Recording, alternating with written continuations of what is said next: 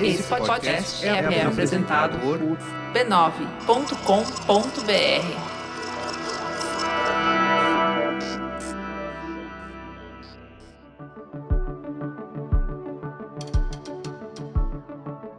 o histórico do empreendedorismo negro no Brasil relacionado à população negra é um histórico Brasil colônia. Filhão, estão libertos e aí, vamos fazer o quê? Vamos fazer alguma coisa, vamos empreender. Esse empreendedorismo se dá pela necessidade, ó, 13 décadas, sabe assim? E a perspectiva que a gente tem é, tá, se é nesse lugar que a população negra tá, que é no empreendedorismo, para ela ter mobilidade social, que seja um empreendedorismo com qualidade de vida, que não seja da precarização, entendeu? Não é essa a perspectiva que a gente quer dar.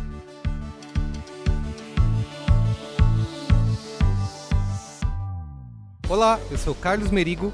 Eu sou a Juva Lauer. E esse é o Código Aberto, o seu podcast de conversas francas com os profissionais mais influentes do mercado, para discutir o que eles pensam sobre o futuro da mídia, da tecnologia e da comunicação. Nos seis episódios dessa temporada, que é apresentada pelo Facebook, a gente vai falar do futuro dos negócios e do marketing na era dos dados. E como não poderia ser diferente, também vamos descobrir como a pandemia acelerou a transformação digital das empresas. Com quem foi sua conversa dessa vez, Gil? Hoje eu bati um papo com a Adriana Barbosa, criadora do Feira Preta, da Feira Hub e de mais uma série de projetos voltados para promover o empreendedorismo negro no Brasil. Em 2017, a Adriana foi eleita uma das 51 pessoas negras com menos de 40 anos mais influentes do mundo. As iniciativas da Adriana e do Preta Hub têm como objetivo abrir espaço, profissionalizar e captar recursos para que mais negócios de pessoas negras como ela prosperem no mercado. E você pode dar um gostinho pra gente do que, que vocês conversaram? A gente falou bastante sobre a trajetória da Adriana, né? Desde a criação da Feira Preta em 2002. É, ela contou como esse projeto foi ganhando novos braços, novas perspectivas enquanto crescia, até chegar nessa Preta Hub, que hoje acelera empreendimentos negros e tem até um marketplace. A gente falou sobre pandemia, sobre como ela impactou empreendedores negros e como o Preta Hub agiu para ajudar o pessoal a sobreviver à crise. O que eu acho mais legal nessa entrevista é que hum, não é conversa de empreendedor de palco, é uma conversa de peito aberto sobre as dificuldades de empreender, sobre as barreiras para empreender e como se supera essas adversidades. Minha parte preferida da entrevista é quando ela fala sobre como ela lidou com o fracasso sobre como ela dobrou a aposta depois de ter quebrado, depois de 15 anos de Feira Preta. Muito bem, não vejo a hora de escutar essa conversa aí, mas antes, vamos pro recadinho do Facebook.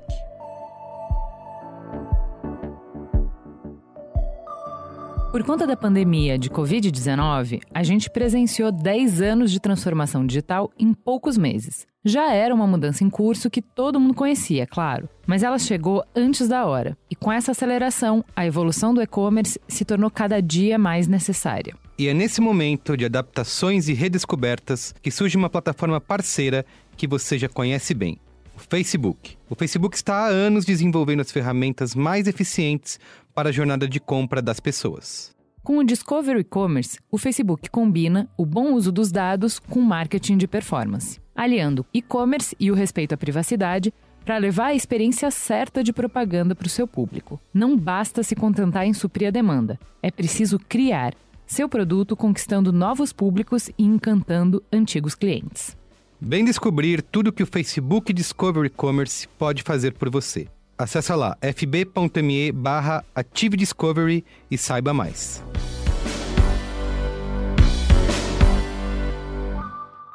Então vamos lá, vamos começar, Adri. Quem é você na fila do pão? Bom, sou daqui de São Paulo, Sou mãe da Clara, sou filha de, de uma mulher preta e neta, bisneta de mulheres negras. Eu sou a quarta geração de mulheres e essa, essa questão de, desse matriarcado definiu muito do que eu sou, né? Uma mulher formada por mulheres fortes e que se descobriu uma mulher muito forte, muito potente, muito cheia do que fazer, de articular e produzir nesse mundo. Tem uma coisa que você diz e que eu acho muito bonita, que é todo texto que eu escrever, vou ligar passado, presente e futuro. De fato, não dá para compreender o lugar que a gente está como sociedade e o lugar que pessoas como você estão lutando para a gente chegar sem compreender a nossa história, a nossa trajetória. E não dá para entender o papel que você está ocupando sem entender a sua trajetória pessoal. Então, antes de falar da Feira Preta, Preta Hub e tudo mais, conta um pouquinho dessa sua trajetória até se descobrir empreendedora.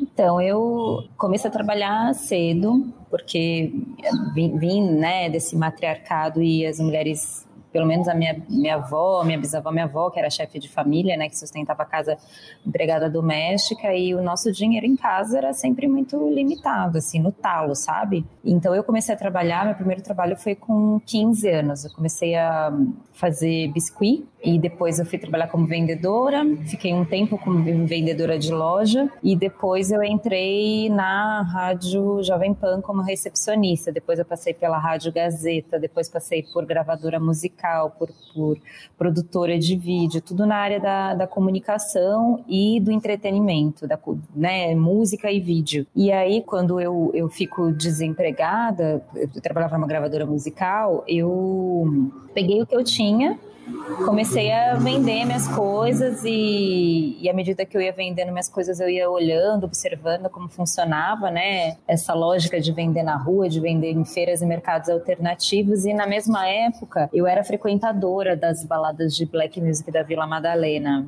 No, no final da década de 90, início nos anos 2000, a Vila Madalena em São Paulo era uma região, né, com muitas casas noturnas e que que, e que reinava na época o, a música negra americana. E eu era frequentadora, então muito do, do meu processo também de, de, de, sociabilidade vem dessa de ouvir música negra. E aí, a partir daí, fui conhecendo outros jovens negros. Eu fui me descobrindo negra, na verdade, com essa galera. Ah, mas tu é preta, como assim você se descobriu negra? Porque assim, no Brasil você, você se torna preto. você vai descobrindo no processo o que, que é ser negro, né? E aí depois isso foi construindo também um pouco do que eu sou, sabe? Essa lógica da civilologia da minha avó, de, da minha bisa que, que ajudava nas, a complementar a renda de casa. E aí, tipo, quando eu fico desempregada, na mesma lógica dela, tá? Tipo, o que eu tenho para fazer hoje para poder dar conta da vida? E, e depois, com o tempo, eu vou me inserindo num mundo black, num universo negro, assim, porque eram as baladas de black music, aí essas pessoas me apresentavam os filmes, do, os filmes, né, que pautado na cultura afro-americana na Black Panther, Spike Lee. E na época a gente não tinha essa coisa de, de streaming, né? De assistir pela internet. Era cassete, assim, era blockbuster. Então eu me lembro muito. Todo final de semana, sexta-feira era tradicional eu ir pra videolocadora, locar filme e a galera e a gente ia pra casa para assistir filme filme preto, entendeu? E aí depois eu fui me inserindo no universo também do movimento negro organizado, né? Muitas reuniões do movimento negro organizado, eu comecei a ir na, na Assembleia Legislativa, em reuniões, fui me inserindo num universo negro, mas no universo negro ativista. E embora a minha, a minha família, né, essa de mulheres negras, não tinha essa, essa perspectiva do letramento racial, sabe? De falar, ah, é um ambiente é, onde as pessoas sabiam o que era, falavam sobre o assunto, não. Não era, a gente não, não tocava sobre isso. Então, eu de fato me reconheço negra na rua com as pessoas, conversando, indo nessas reuniões, olhando e falando: caraca, isso tem a ver comigo. Acho que por isso que talvez o, o tom da minha vida tem a ver com essa perspectiva mais de senso de comunidade, coletividade, porque o seio da minha família foi coletivo, uma rede de mulheres negras. Sensacional. E aí, é, eu já te ouvi várias vezes falar de como é que surge essa ideia da Feira Preta, que hoje é um super sucesso, a maior feira da América Latina. Mas eu queria que você falasse um pouco dessa primeira feira, desse espaço entre uma ideia na cabeça e colocar ela de pé. Eu vim de evento, né? De organizar evento, de fazer é, eventos corporativos. E de todo o leque de marketing que a gente tem, evento é um bicho muito único. Adrenalina, a sua uma chance se der certo, deu certo, é ali. É, é, Por isso que chamam agora de live marketing, porque assim, ou vai voar ou vai se espatifar no chão. Não tem tempo para ajustar, não é que nem campanha que você arruma depois. É o valendo. Como é que foi isso? Então, eu comecei muito nos erros e acertos. Nossa, foi. Ai, era muita treta.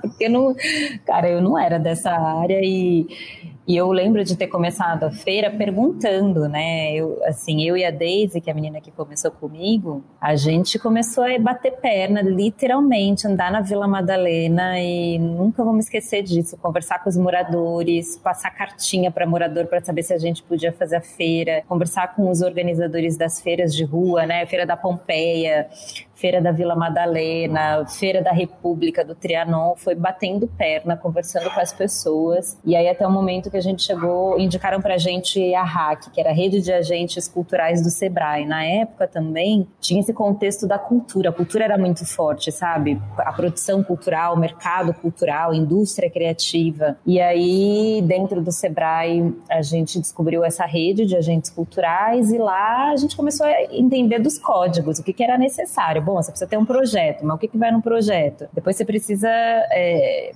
sei lá, pensar em captação de recursos, você precisa ter um alvará. O que, é um alvará? Com quem que você vai conversar? Então a gente foi meio que decodificando todos esses códigos, mas a partir de trocas, de conversa. Ah, eu fui para a universidade, e lá eu aprendi, isso veio depois, tipo, tanto que a minha formação é na área de eventos. Eu fui, eu comecei a fazer a feira e depois eu fui estudar aquilo que eu tinha me proposto a fazer, entendeu? É, e no começo foi muitos erros e acertos. Eu posso deixar, eu posso falar que foram muitos muitos, assim, foram muitas questões. A, a gente teve no segundo ano patrocínio da Unilever e eu lembro da mulher falando assim: ah, mas mulher do marketing, a Unilever estava lançando o primeiro produto segmentado no Brasil, a primeira multinacional a, a pensar em segmentação, né, de para o público negro. E aí, enfim, caçando o telefone, consegui chegar na, na, no PABX da Unilever. Ah, bom, agora você tem que descobrir que não é no PABX, é marcas. Quem é a marca? Né, quem está gerindo a marca. Aí eu consigo falar com a, com a, pessoa. E ela falando, mas você já fez essa feira antes? Não. Eu falei, mas você já vendeu sabonete para esse público antes? Não, então bora, vamos aprender juntas, né?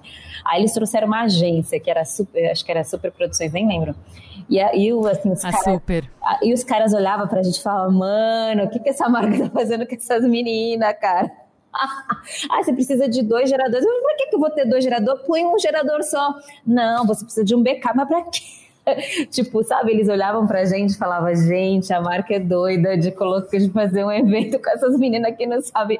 Tipo, elas têm um sonho, têm um desejo, mas fazer elas nunca fizeram, não sabem o que, que é um, um gerador de backup, entendeu? E aí, depois, no processo, eu fui estudando, né? Aí eu fiz curso de técnica de palco, fiz curso de direção, aí fiz faculdade de eventos, fui, sabe, estudar mesmo para poder fazer. Então, levou anos para hoje eu falar o ano que vem a feira completa 20 anos, mas foram 20 anos de muito aprendizado, entendeu? Muito se me perguntar hoje, sei de cabo a rabo que precisa para fazer um, um, evento de pequeno porte corporativo ou um grande evento, entendeu? E trabalhei muito, muito, muito, muito com produção. Eu, na época, há, sei lá, 15 anos atrás, eu trabalhava como produtora. Precisa vender CD para banda? Eu vou vender. Precisa fazer catering? Eu vou fazer catering. Fiz muito, três anos de catering no, no VMB, cuidando só de alimentos e bebidas dos artistas entendeu? Eu fiz todo o processo de cabo a rabo, desde varrer o chão, montar a cenografia, até fazer coisas mais, sabe? Quando é que você soube que tinha dado certo? Porque uma das coisas que é mais difícil é assim, a gente fica sempre querendo chegar lá. E não tem um KPI, não tem um indicador seguro, garantido de que você chegou. Então cada um tem que meio que desenhar. Só que até a gente descobrir que a gente tem que colocar uma meta, que se a gente não colocar, a gente não vai saber que a gente chegou, demora. Quando é que você soube, beleza, essa ideia parou de pé, isso aqui é um sucesso, deu certo? Antes, o meu, o meu, indicador de sucesso era o público. Então, no primeiro ano, quando, cara, quando descia lá a galera na Praça Benedito Calista Teodoro Sampaio invadindo a praça, eu, eu olhava aquele monte de gente e falava, gente, olha, a negrada tá chegando aqui nesse lugar. E, e assim, para quem não conhece a Praça Benedito Calista, é um lugar classe média, branca, né? A grande maioria são pessoas brancas e de repente era, era um mundo negro invadindo a, a Benedito. E eu falava, cara. É o MC do ocupando o teatro municipal, né? Era exatamente isso. Exatamente. Era muito simbólico aquele mar de gente descendo a Teodoro Sampaio. Era muito simbólico. Então, aquilo para mim era um indicador de sucesso. Só que quando eu fui fazer num, num, num espaço privado, né, que eu tinha que pagar a locação e tudo mais, a gente vendeu ingresso, tipo, sei lá, 10 mil, 12 mil ingressos. Não é pouca coisa. Só que, tipo, não fechava as contas. Aí eu fui entender que, tipo, o indicador de sucesso não era só ter público, era ter o público, propiciar uma boa experiência experiência para esse público e também pagar as contas. Só que eu levei anos para chegar num ponto de equilíbrio. Ó, oh, altos e baixos, fracassos, muito. Então, hoje, eu acho que hoje eu consigo ver um indicador de sucesso, porque minimamente ela se paga, sabe assim? Eu, se eu não sair endividada, para mim já é um sucesso, sabe? Tudo bem, chegamos, construímos o sucesso. Acho que tem vários outros é, e acho que faz parte da nossa um pouco de personalidade, um pouco estrutural de ser mulher, da gente ter muita dificuldade de encher a boca para falar dos nossos sucessos. É uma puta feira do caralho, é super influente, é, já foi o divisor de águas para muitos empreendedores negros, fez a diferença para o público e para os empreendedores nesse coletivo, nessa jornada coletiva. Você tem milhares de histórias de sucesso, então, assim, é, dependendo do, de qual for o KPI, tem KPI de marca, tem KPI de empreendedor, tem KPI de, de, quem frequenta a feira e tem o KPI seu como empreendedora de onde ela te alçou, de o que você conseguiu é, construir à frente da feira versus o que você teria construído seguindo o roteiro que estava posto para você de ser empregada no, no, no, que o mercado de trabalho via como seu potencial. Então tem KPI para dar com rodo para mostrar que essa feira foi um, é um puta sucesso. Aquela que é... feita com cabeça do, do tipo, preciso pagar as contas. Paguei as contas, ó, já é o sucesso. Mas eu acho que é um KPI importantíssimo e a gente não pode. Me chamou muito a atenção, é, me gerou muito incômodo no Roda Viva com a Jamila Ribeiro, não sei se você assistiu, a pergunta sobre ela ter dinheiro, ela conseguir dinheiro e tal, que sempre é um lugar de vergonha para alguém da esquerda e ainda mais um alguém da esquerda e mulher, alguém da esquerda mulher e negra, que se fale eu quero ter sucesso, eu quero viajar para Europa, eu quero ter carro e que OK, eu quero que esse sucesso seja construído deixando uma pegada positiva, que eu construa algo para o coletivo, que eu contribua, mas eu também quero uma vida boa para mim. E uma vida boa para mim tem a ver com significado significado, mas também tem a ver com segurança financeira. É muito difícil da gente falar e é tão natural e tão óbvio para um homem branco falar. Sim, né? super. É, então eu, eu acho que é importante ah, que a gente coloque também como um KPI se o teu padrão pessoal de vida melhorou, se o acesso que você consegue promover para sua família, para sua comunidade, também melhorou por causa desse projeto, não tem que ter vergonha de falar isso, também tem que ser um KPI, eu acho isso importante. Sim, não, e até eu sempre falo que, tipo, uma das coisas mais que talvez a feira tenha proporcionado especificamente, né, não, não, tá te garantindo, porque eu fiquei muitos anos, há muitos anos, assim, ralando demais para poder viver de propósito, sabe? Então, acho que para mim o maior indicador de sucesso é, é saber que eu posso viver daquilo que eu acredito. Tem tanta gente que não consegue viver daquilo que acredita, né? Eu sou apaixonada pela sua trajetória por causa. Uh, a gente tem muita narrativa de sucesso uh, empresarial que é contada de como uma linha reta. Olha, eu comecei com uma ideia fantástica, brilhante, que só minha cabecinha poderia ter tido. E aí eu tive uma sucessão de boas é, escolhas, de decisões difíceis que eu tomei todas certas. E elas me levaram aqui à apoteose de eu sou incrível. E a sua história, toda vez que você conta, nunca é assim. Sempre eu tive uma ideia, eu achei que funcionava. A ideia é parte de quem eu sou, da minha essência, do que eu vejo, do que eu quero proporcionar no mundo e construir no mundo. Quando eu tento colocá-la no mundo, não é fácil, não é simples simples, tem idas e voltas e hum, eu te, é, te encontrei de novo num programa de aceleração. Você já tinha, acho que a Feira Preta já tinha 20 anos e você ainda estava se fazendo pergunta de como é que pode ser viável, como é que eu posso construir. Então, nada estava dado, nada estava garantido ano passado. Hoje eu entro no meu banco e eu vejo essa cara lá, eu fico assim, meu coração dispara, sabe? Porque é isso, é, é não é uma trajetória linha reta. Até ano passado você estava se perguntando, vai dar, não vai dar, é para eu desistir, é para eu continuar fazendo? E acho que isso tem muito mais de verdade do que a vida do empreendedor, do que a trajetória linear, linear né? Uhum. Não, mas é exatamente isso. Eu, no ano, desde 2016, quando a gente quebrou financeiramente, quando a feira completou 15 anos, eu tô há três anos me perguntando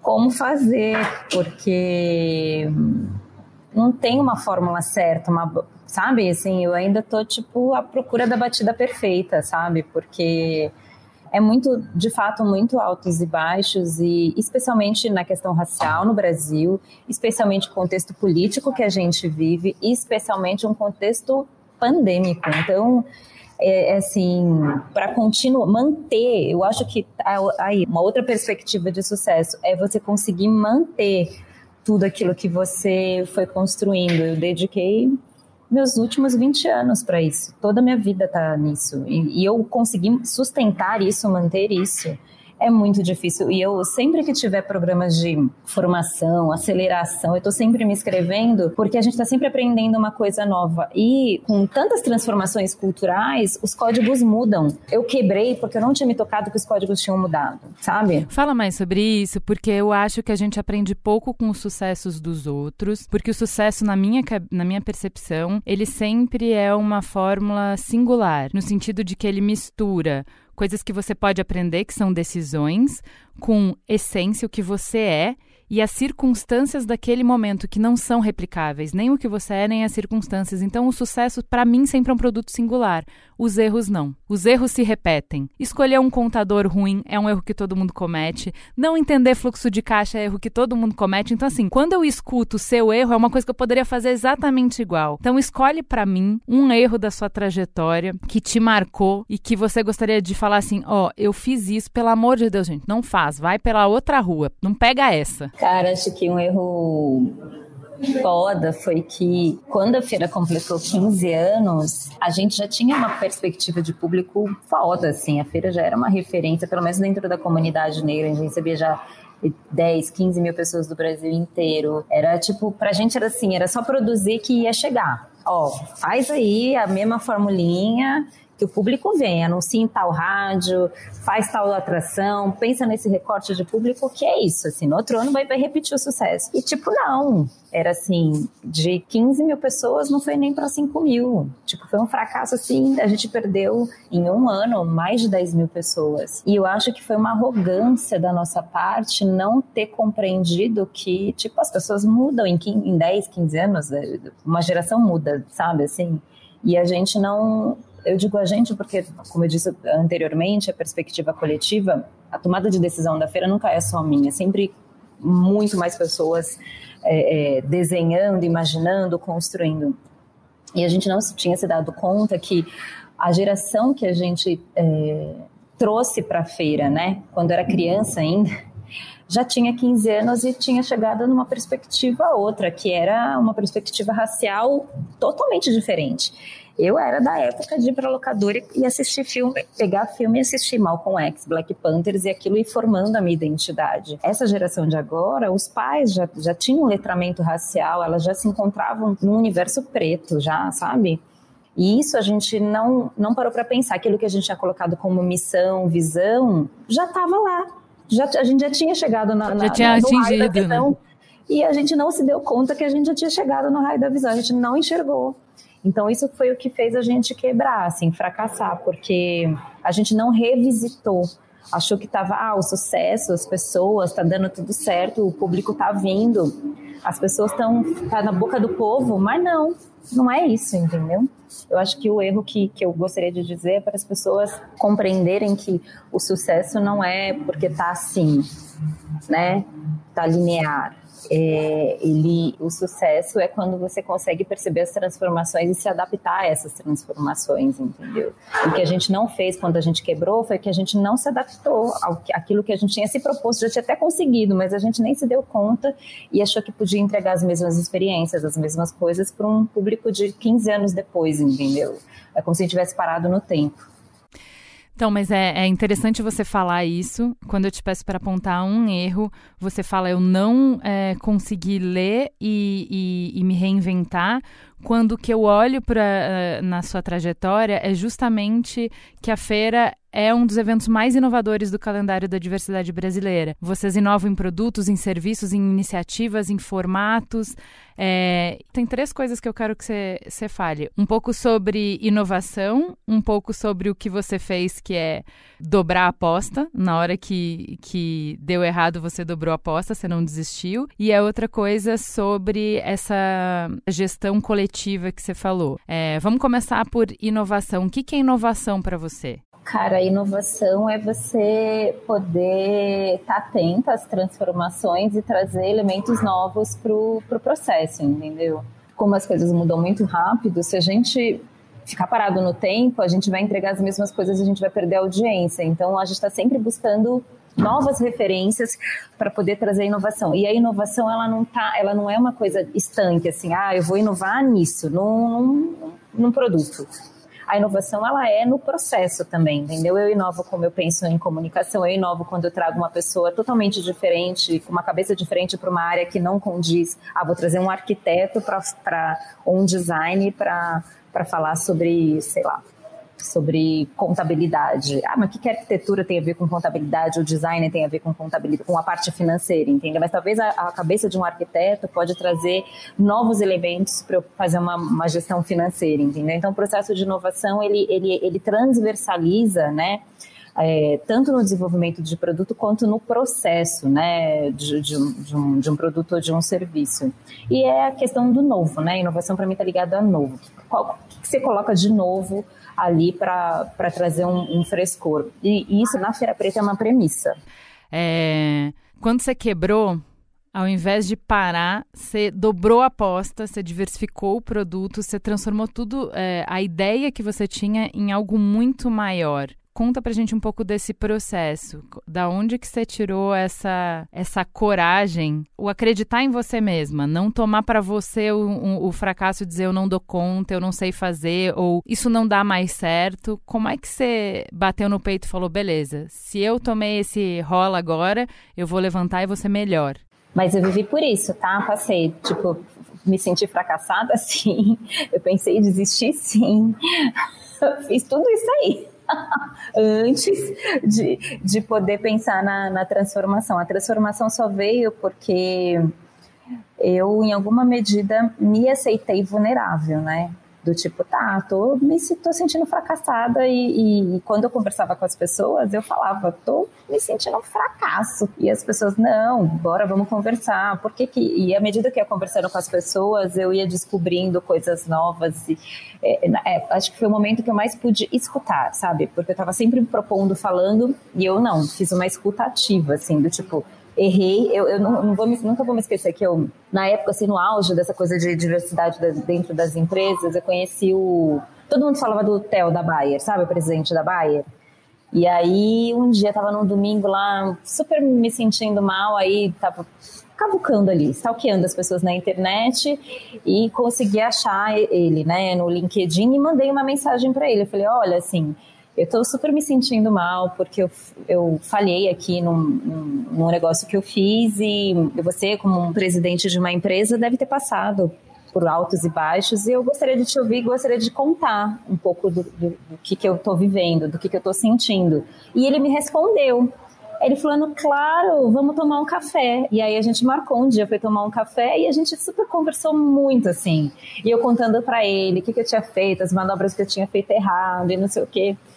E a gente ficou muito próximo e foi de fato uma conversa do tipo de mentor mesmo, assim, sem julgamento, assim, sabe?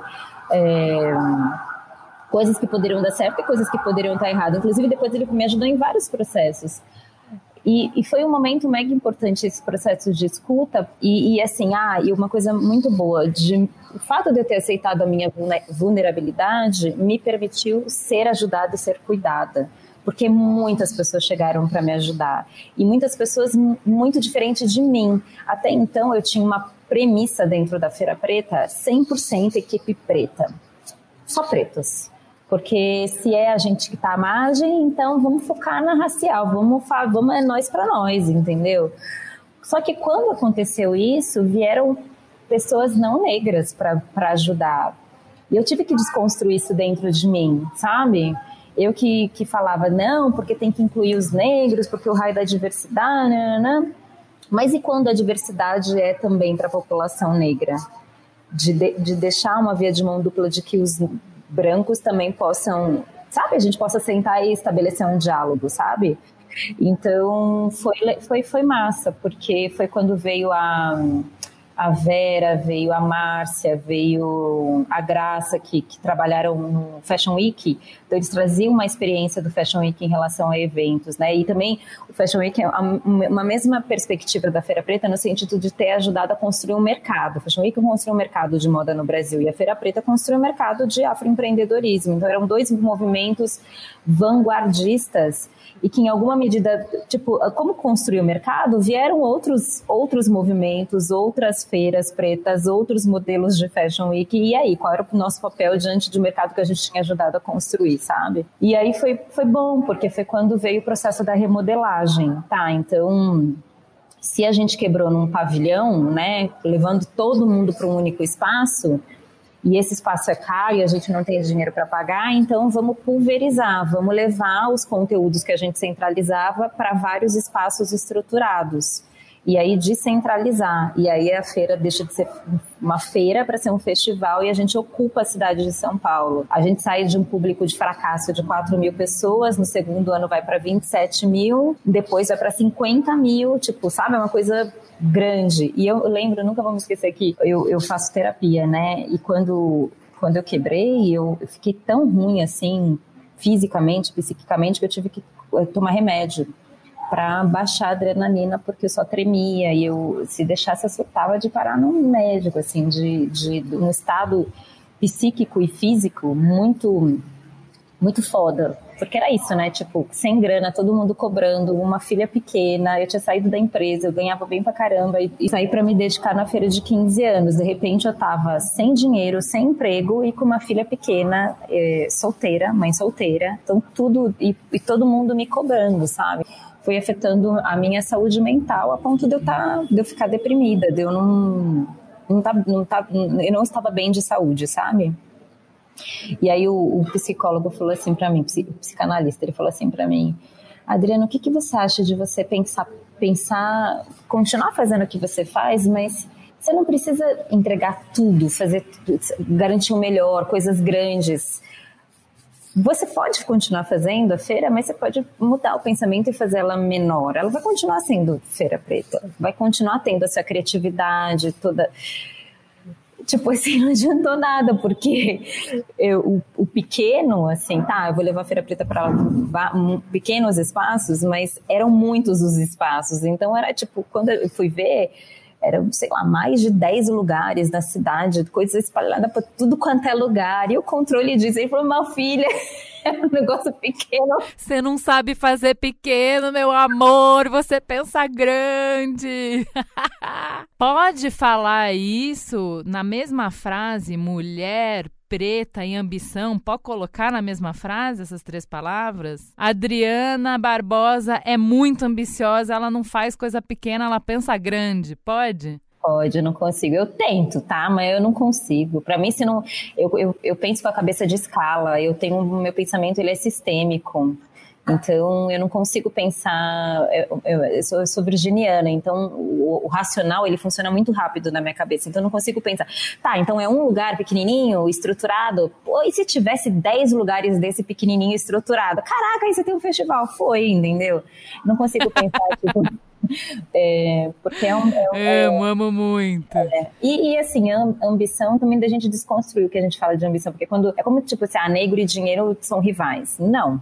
Isso é uma desconstrução. Mulheres negras e ambição não, não orna, porque imagina, mulheres negras, grande maioria esquerdista, não, não, entendeu? Não, não rola. E, e ambição também você pode repensar o que, o que a gente está chamando de ambição, entendeu? Então vamos repensar o que a gente está falando de ambição e também de inovação, porque na raiz do modelo de negócio da Feira Preta, é, depende é, o sucesso de uma faixa bem específica. Os empreendedores negros que são a cara da Feira Preta não são grandes CEOs, são pequenos. E na sua maioria, a faixa que compõe 82% dos empreendedores não tem sequer CNPJ, eles não são nem bancarizados.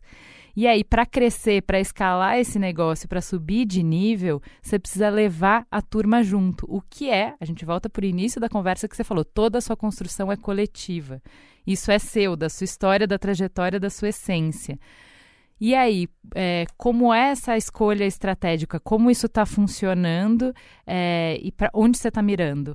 Então, como a gente, é, assim, quando eu comecei a Feira Preta era muito pequenininho e depois eu fui vendo que, tipo, para a Feira Preta existir precisava construir um mercado e esse mercado precisaria ser estruturado, a gente teve que, de fato, desenvolver um formato que pudesse a feira crescer, mas o empreendedor crescer. Então eu lembro quando é, a gente saiu da feira de, de fazer feira de rua para fazer feira de pavilhão, o AMB chegou para a gente e falou assim, olha, é, tudo muito bom, tudo muito bem, bora assinar esse contrato, mas seus empreendedores precisam emitir nota fiscal. Nem a gente tinha nota fiscal. a gente era incubado por uma instituição que emprestava o CNPJ, entendeu? O que acontecia na Feira Preta acontecia com os empreendedores. O empreendedor, você precisa tirar CNPJ. Feira Preta, você precisa tirar seu, seu CNPJ. Todos os processos de formalização a gente foi aprendendo e foi, à medida que a gente aprendendo, ia decodificando isso para os empreendedores. E aí a gente foi descobrindo que, no, no final das contas, para a feira existir, precisava desenvolver um ecossistema. E o que eu estou falando de ecossistema? Desenvolvimento do empreendedor, formação de público para o consumo. Então, tá, como é que eu vou falar para esse público que aquilo que o empreendedor está vendendo tem a ver com a história dele e, e, e, é importante que ele compre desse empreendedor para que esse empreendedor continue existindo. Empresas, a gente precisa de patrocínio. Putz, mas não quero investir num evento que se chama Feira Preta. Hum, temos um problema. Não, vamos, não é só sobre uma questão racial todos os departamentos de marketing não tem pessoas negras. Vamos ter que falar que precisa ter equidade racial para a gente poder falar da Feira Preta. Então a gente criou um programa para falar de equidade racial. Ou seja, a gente foi desenvolvendo muitos processos para a feira existir e para a feira existir a gente foi descobrindo que a gente foi construindo um mercado que foi desde produzir dados, a gente faz pesquisas, faz formação, aceleração, constrói dados para construir comunicação para os veículos de, de, de né, para mídia, para trazer uma perspectiva positiva em relação ao que é o empreendedorismo negro. E eu acho que o, a, essa perspectiva do futuro é que é, a gente quer, que, quer quebrar o telhado de vidro que é do microempreendedor, da precarização, porque o histórico do empreendedorismo negro no Brasil relacionado à população negra é um histórico Brasil colônia filhão, estão libertos e aí, vamos fazer o quê? Vamos fazer alguma coisa, vamos empreender. Esse empreendedorismo se dá pela necessidade, ó, 13 décadas, sabe assim? E a, e, o, e a, perspectiva que a gente tem é, tá, se é nesse lugar que a população negra tá, que é no empreendedorismo, para ela ter mobilidade social, que seja um empreendedorismo com qualidade de vida, que não seja da precarização, entendeu? Não seja, tipo, preciso tirar um CNPJ porque eu preciso trabalhar e não vai contratar, e eu, sabe? Não é essa perspectiva que a gente quer dar. E esse é o trabalho que, que a Feira Preta vem fazendo nas, nos, nos últimos 20 anos. É, ajudando a construir um ecossistema e dando, é, como é que eu posso dizer, ajudando a fomentar para que, que seja sustentável para todo mundo, não seja uma coisa naquele lugar e, e, e de forma precária. Eu quero sair desse lugar, entendeu? Perfeito. Vamos, é, agora que a gente contextualizou bem a trajetória da construção da Feira Preta, vamos falar um pouco do que foi esse ano, de como vocês foram atingidos pela pandemia e como é que vocês responderam a isso. Porque uh, a essência da Feira Preta, ano passado, eu fui aquele palco gigantesco, aqueles artistas, é, é tudo muito grande e é aglomeração. Um dos mercados mais impactados, se não mais impactado é, pela pandemia, foram os eventos, né? Os profissionais de eventos estavam assim de cabelo em pé porque não, não tem a essência do que eles fazem, não dá mais para fazer. Quando chega a pandemia e você vê, não vai dar para fazer o evento físico. Como é que isso bateu para vocês e que caminhos vocês é, criaram para responder essa ameaça? Ai, muita treta vixe, né? Tem uma música de um rapper chamado Pregador, no que é muita treta vixe, a música. É, a pandemia foi isso, vixe. é, é, bom, primeiro que a feira não é o que a, a feira, né? O Instituto Feira Preta tem uma plataforma que chama Preta Hub. Dessa plataforma a gente tem sete programas. E quando começou a pandemia, em março, o, os empreendedores começaram a, tipo, e aí, o que, que, a gente vai fazer, né? É, onde a gente vai vender, como vai vender, e os processos de endividamento, e essa questão de vender online, tudo.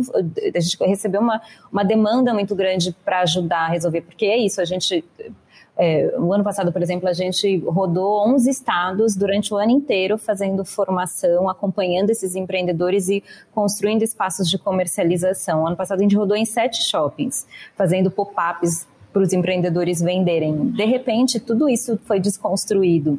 E a Feira Preta estava sendo, ela já estava sendo negociada um ano antes para acontecer novamente no memorial, para trazer os empreendedores com a pandemia, a gente teve que reestruturar tudo. É, uma, uma, etapa dela foi rápida, porque a feira se juntou com mais seis organizações e construiu um fundo, que chama Fundo de Emergências Econômicas. A gente mobilizou 1 milhão e 700 e fez a, o repasse de recurso para quase seis, mais de 600 empreendimentos em, em 10 estados. E uma faixa específica foi para mulheres de 50 até 100 anos. A mais velha tem 100 anos de idade na região do Recôncavo da Bahia, ceramista. Então, a coisa mais rápida que a gente fez foi, tá, então o que, que precisa? Dinheiro para as pessoas comerem e pagarem suas contas, pelo menos por um período de três meses. Por exemplo, essas mulheres de 50, 100 anos, a gente ficou fazendo é, desembolso de pagamento durante seis meses.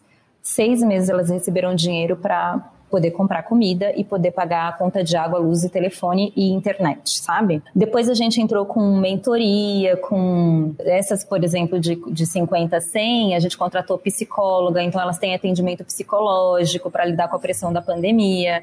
A gente deu crédito de celular para comprar dados, porque é isso, a pandemia colocou, fez um processo assim, estejam todos na internet. Só que, tipo, ah, uma coisa é você tá na, pegar seu celular e acessar as redes sociais, outra coisa é você viver dentro das redes sociais, dentro da internet. E aí, centro, os centros urbanos São Paulo, você tem uma antena por rua, por bairro. Quando você vai, por exemplo, Belém, é uma antena por povoado.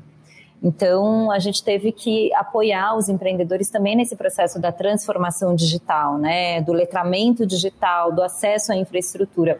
E nisso a gente criou a Casa Preta Hub, que eu peguei no ano passado um espaço de 530 metros, fica perto do metrô em Agabaú, e no, a princípio era para ser um coworking. Efetivamente eu fui conseguir a casa estava detonada, eu até reformar, fazer um monte de coisa, eu fui efetivamente deixá-la pronta em maio. Em maio já estava no pico da pandemia e tipo, filha, você não pode aglomerar, você não pode ter pessoas. Aí eu falei, caracas, ferrou porque eu pago lotação tem os custos fixos e a casa não está movimentando. Tipo, tudo aquilo que eu tinha guardado de grana, eu que deveria ser meu, eu, eu coloquei nesse, né, né, nesse investimento, nessa, nesse, nesse espaço. E aí, é, aí a gente remodela e vira uma casa de produção de conteúdo para apoiar os empreendedores nessa transformação digital. Então aqui a gente tem estúdio de podcast, estúdio de vídeo, cozinha, loja, é, co-work, espaço para curso, para que os empreendedores possam vir aqui, produzir conteúdo e colocar na internet. Foi difícil, mas ao mesmo tempo foi rápido, porque hum, a gente conseguiu remodelar rapidamente, trazer os parceiros para financiar, né, para construir estúdio de podcast, comprar equipamento, construir a cozinha, fazer tudo. A gente fez em três, quatro meses. E só foi possível isso acontecer porque as empresas começaram a falar: bom, se tudo parar, a grande massa que é, né, parar, não vai ter para ninguém. Então a gente vai ter que ser corresponsável em, em, minimamente apoiar esse processo.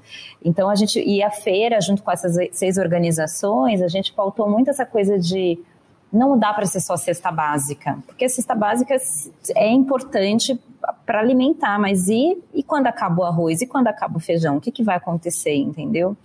E foi nessa pegada que a gente conseguiu negociar com as empresas para que elas pudessem investir, né, tanto no processo da reforma e construção do espaço, para hoje os empreendedores utilizarem e fazer essa, essa, né, esse momento de pandemia em rede, sabe? Aquilo do senso de comunidade. Porque, tipo, um, uma pessoa que vem gravar um podcast aqui, é, a gente não tem nenhum especialista em técnico aqui de áudio, mas a gente tem mapeado profissionais negros, de técnico de áudio, fotógrafos, cenógrafos, tudo que é necessário, que a pessoa precisa, ao utilizar o equipamento, ela possa recorrer a esse bioma, um senso de bioma. Então tá, então tá, eu vou, pe vou pegar a casa, vou colocar lá uma hora X e vou ter o técnico de som que vai me ajudar a trazer meu podcast. Eu vou fazer um, um fashion filme que vai ter o, o cenógrafo, vai ter o stylist, vai ter uma galera preta que, sabe, um vai, um vai alimentando o outro.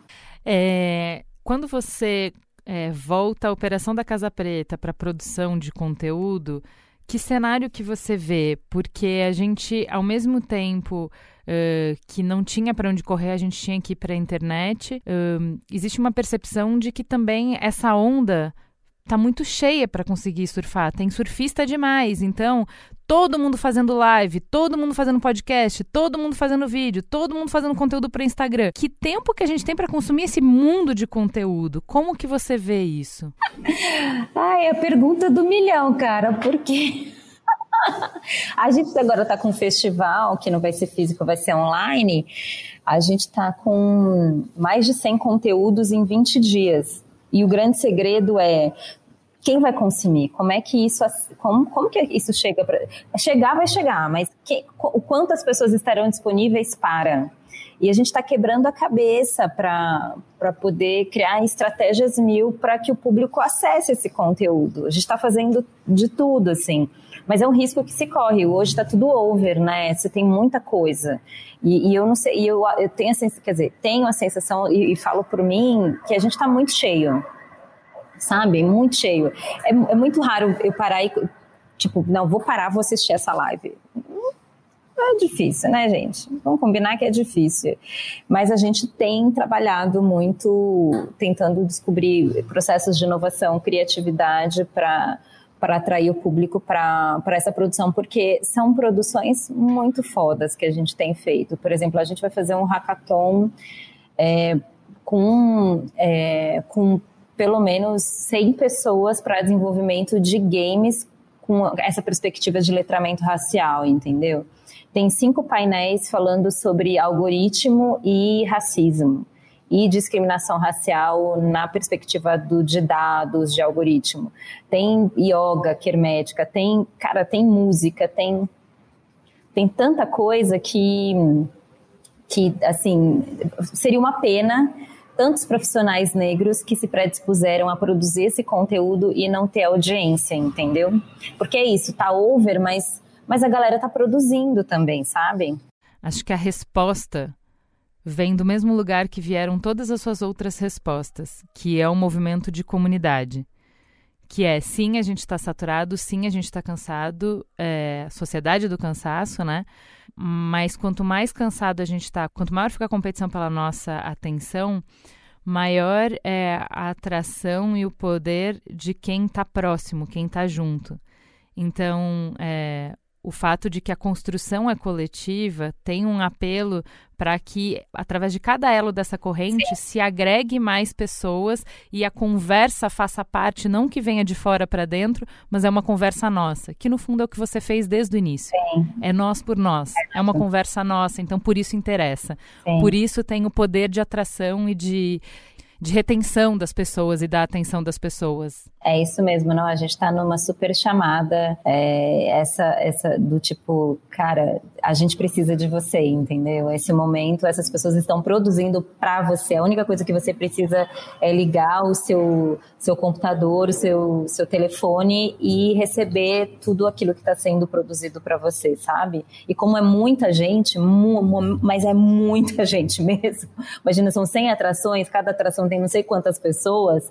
Então é isso, é uma grande rede que vai pulverizar essa informação, né? Uh, Para além de show, palestra workshop, a feira é lojinhas, né? Eu lembro do ano passado ter comprado coisa que era de gente do Nordeste que veio para cá, de gente de até fora do Brasil, enfim.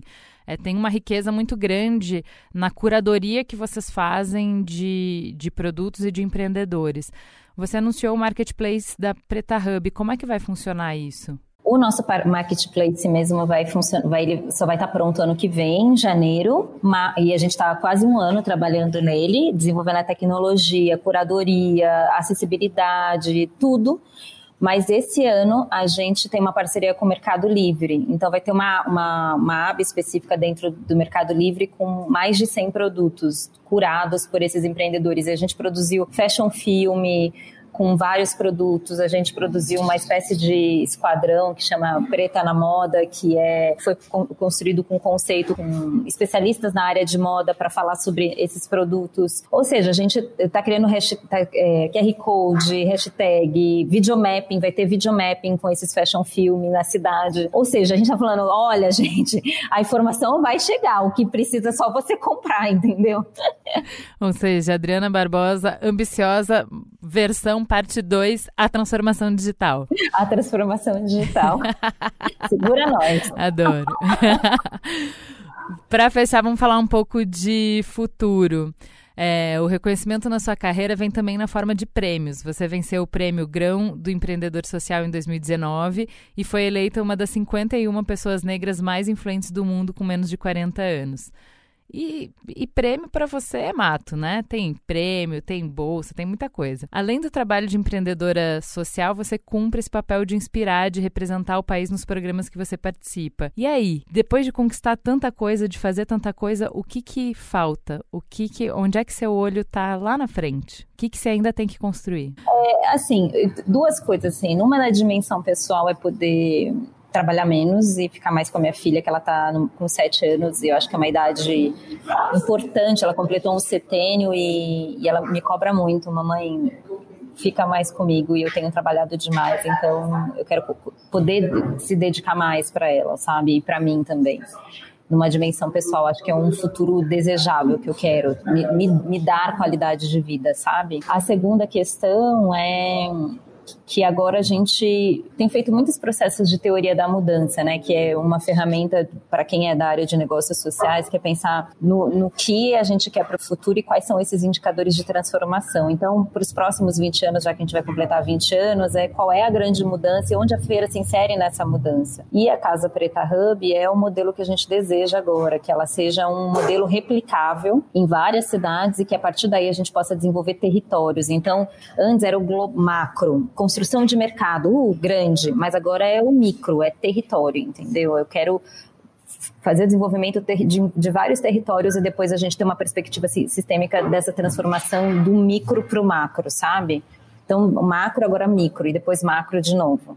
É um pouco do, do que eu desejo para o futuro, assim, a gente poder expandir Brasil inteiro, países da América Latina, países africanos de língua portuguesa, acho que é um pouco isso. Encerra pra gente, então, é, deixando uma mensagem para aquela mina preta que tomou um rola da pandemia, que estava cheia de sonhos, que estava a 100 por hora e que perdeu o rebolado na pandemia e que tá achando, igual você quando quebrou lá, que ela não dá conta ou que o negócio dela não é uma boa ideia, que não tem como voltar, uh, fecha com uma mensagem para essa mina que tá cansada, estressada, deprimida, sem perspectiva preta, acorda, levanta, vai tomar um banho, vai lavar a cabeça, toma aquele banho bem gostoso, se olha no espelho e bora retomar a vida, porque vai ser assim, a vida é feita muito de altos e baixos, peça ajuda para as pessoas, se permita ser cuidada, não fica nessa, ai, ah, sou forte, tá tudo. Não, não, não, não. Se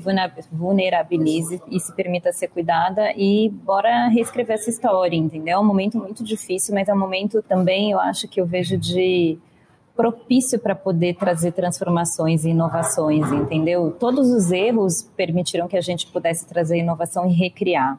Pode não ter dado certo agora, mas pode não ter dado certo neste momento. Isso não quer dizer que não vai dar certo a vida toda, quer dizer que neste momento não deu certo e que você vai ter que trazer um elemento novo para poder, né, lá na frente dar certo. Então, acho que a primeira coisa, cuide de si e vai para a rua e bora tentar resiliência, porque nossa vida é um pouco disso. Precisa ter muita resiliência para manter e, assim, cada dia é um dia. Vai ter um dia que você quer ficar na cama quentinho, chorando? Fique.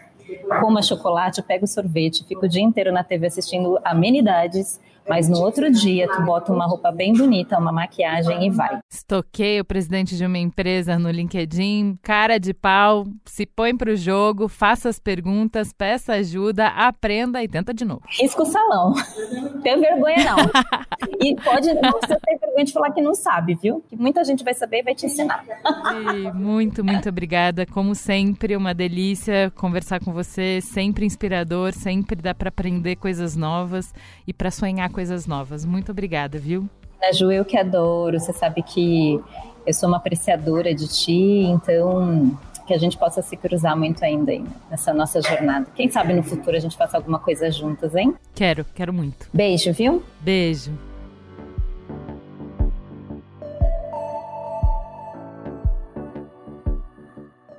O Código Aberto é uma produção B9. Coordenação geral: Carlos Merigo, Juva Lauer e Cris Bartz. Direção: Alexandre Potashev. Produção: Beatriz Fioroto.